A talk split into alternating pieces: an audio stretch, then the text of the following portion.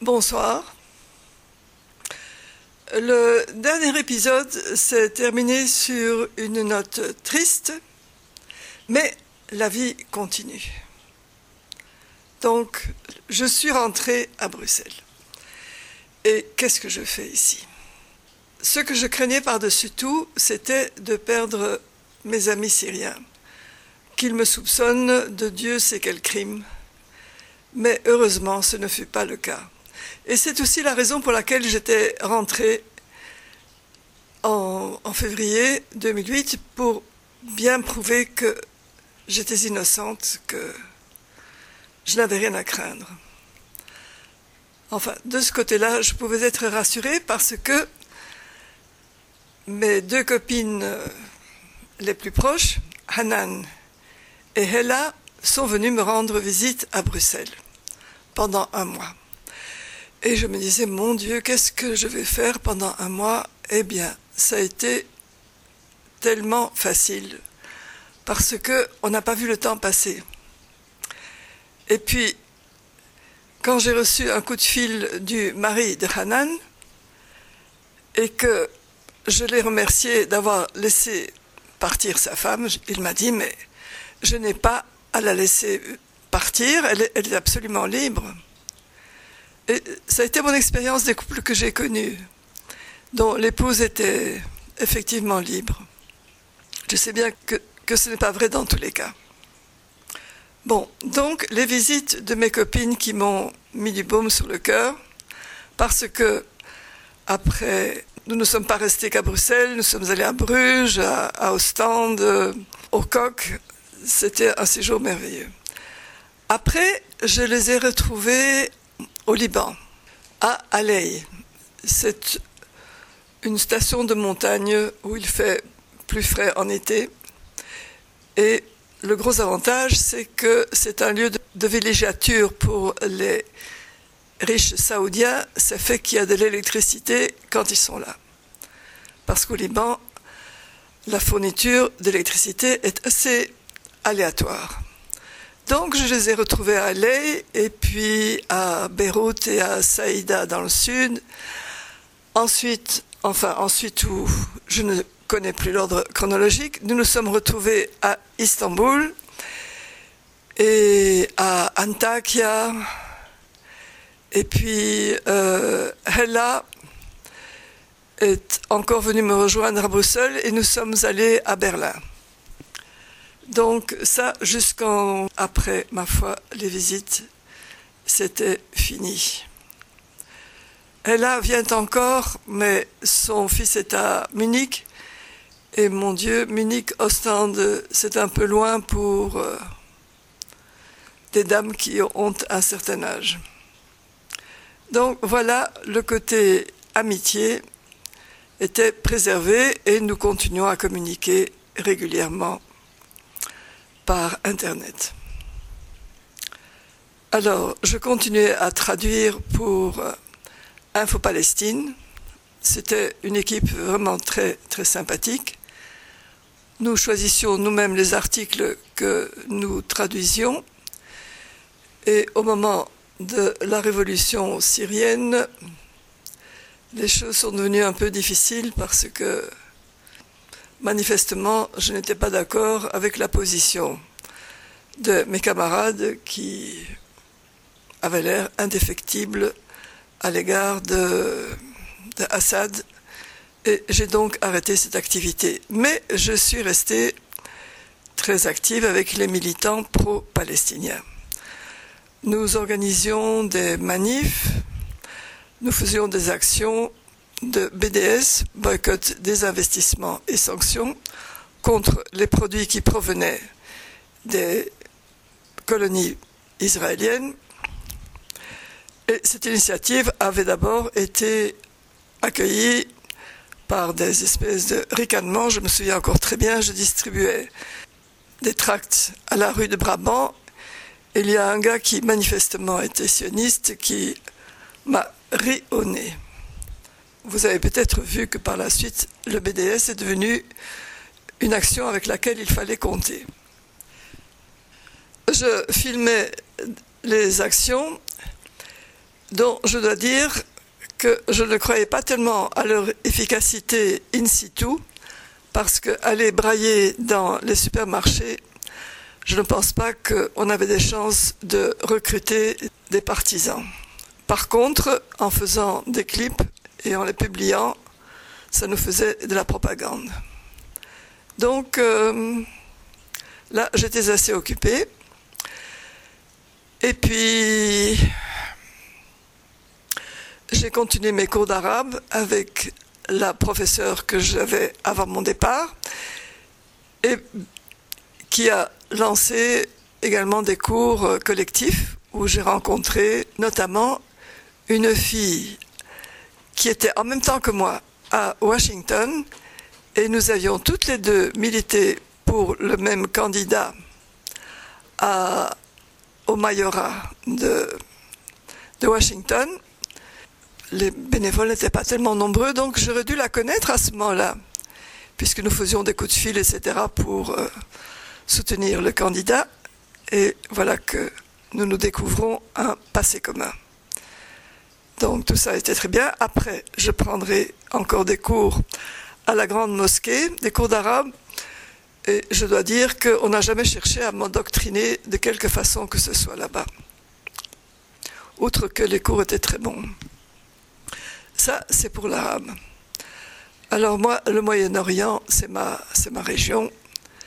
Et donc, euh, je suis retournée, mais en Turquie, à Istanbul, que je n'avais pas vu depuis 1959. Et là, je me suis inscrite à des cours de turc et j'avais demandé qu'on me loge dans une famille.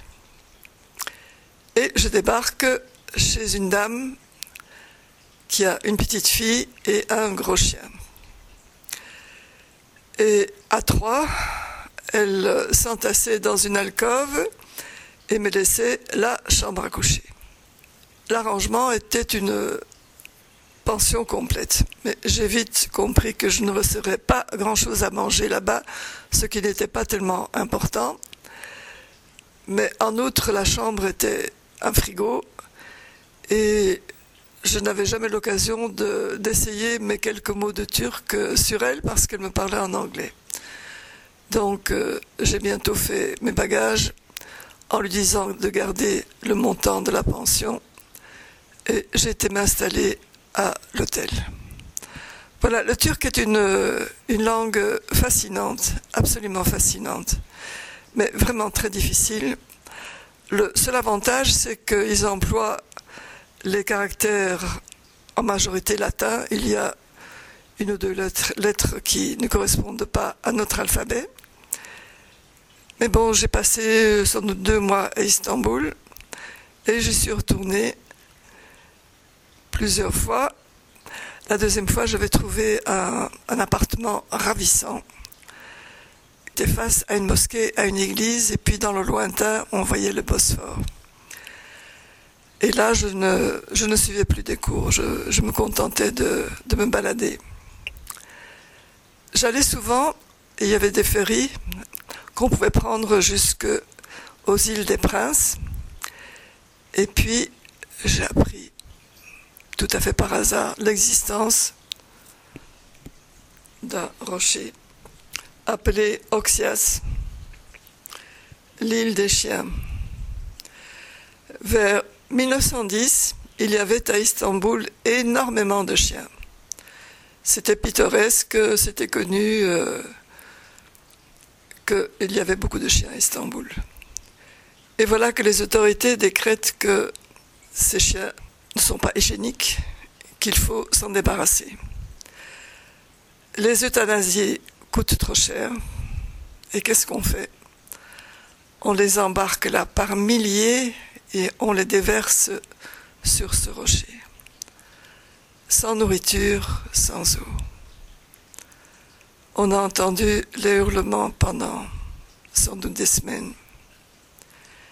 Ils se sont dévorés entre eux. Je vous joins un renvoi à l'article qui vous détaille la chose parce que moi je n'ai pas le cœur de vous le raconter. Mais enfin, bon, ça c'est le passé. Les îles des Princes sont absolument charmantes. J'y allais très souvent. J'aime beaucoup aussi la nourriture turque, qui est une des grandes cuisines mondiales. Et les gens sont, surtout comparés aux Syriens, non, ils ne soutiennent pas la comparaison. Ça va, ils sont corrects, mais ils ne sont pas, pas du tout chaleureux et je ne me suis pas fait d'amis. Enfin, il est vrai qu'en deux mois, c'est un peu rapide. J'y étais aussi après 2011, donc le début de la révolution, et là j'ai vu arriver les premiers, les premiers réfugiés syriens. Je suis également allé plusieurs fois en Égypte pour suivre des cours à Alexandrie. Il y a là un institut qui s'appelle Cordoba, mais je ne suis pas tellement, tellement enthousiaste. Enfin, l'enseignement était, était quand même correct. Alexandrie, la dernière fois que j'y suis allée, c'était juste après la Révolution, et il y avait encore des coups de feu.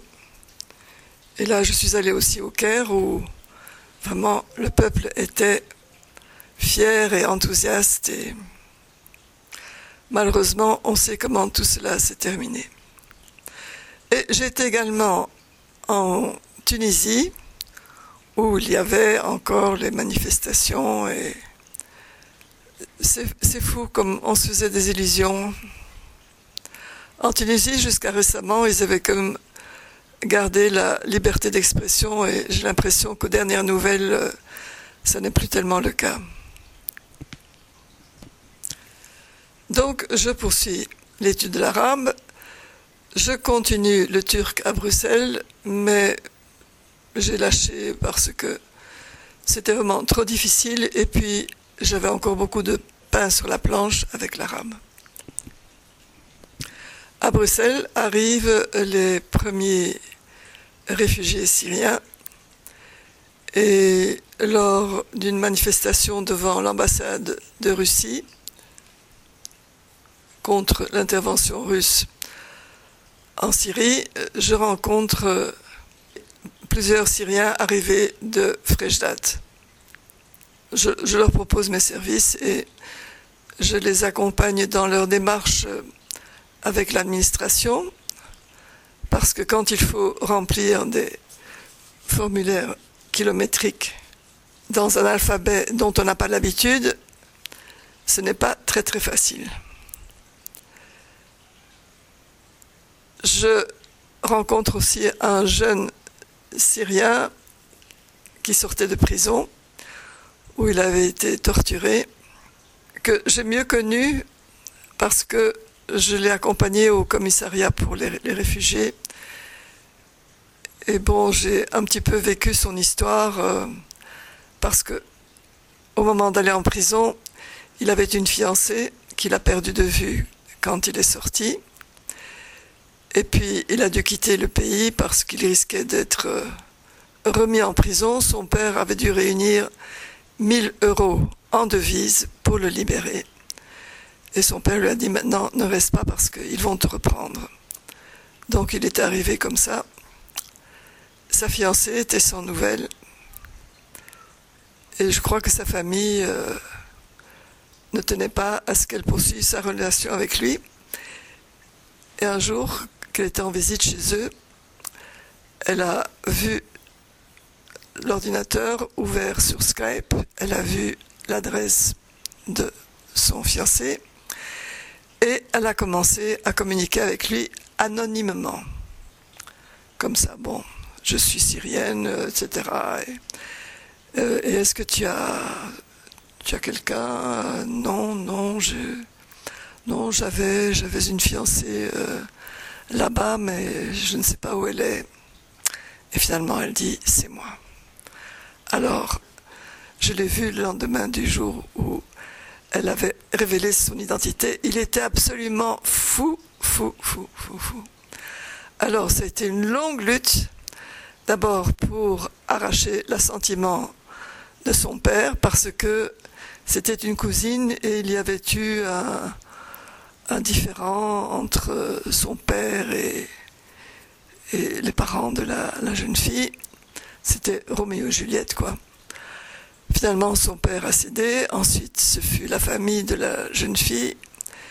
Et puis, enfin, tout s'est bien terminé. Ils se sont retrouvés en, Turquie, ils se sont mariés.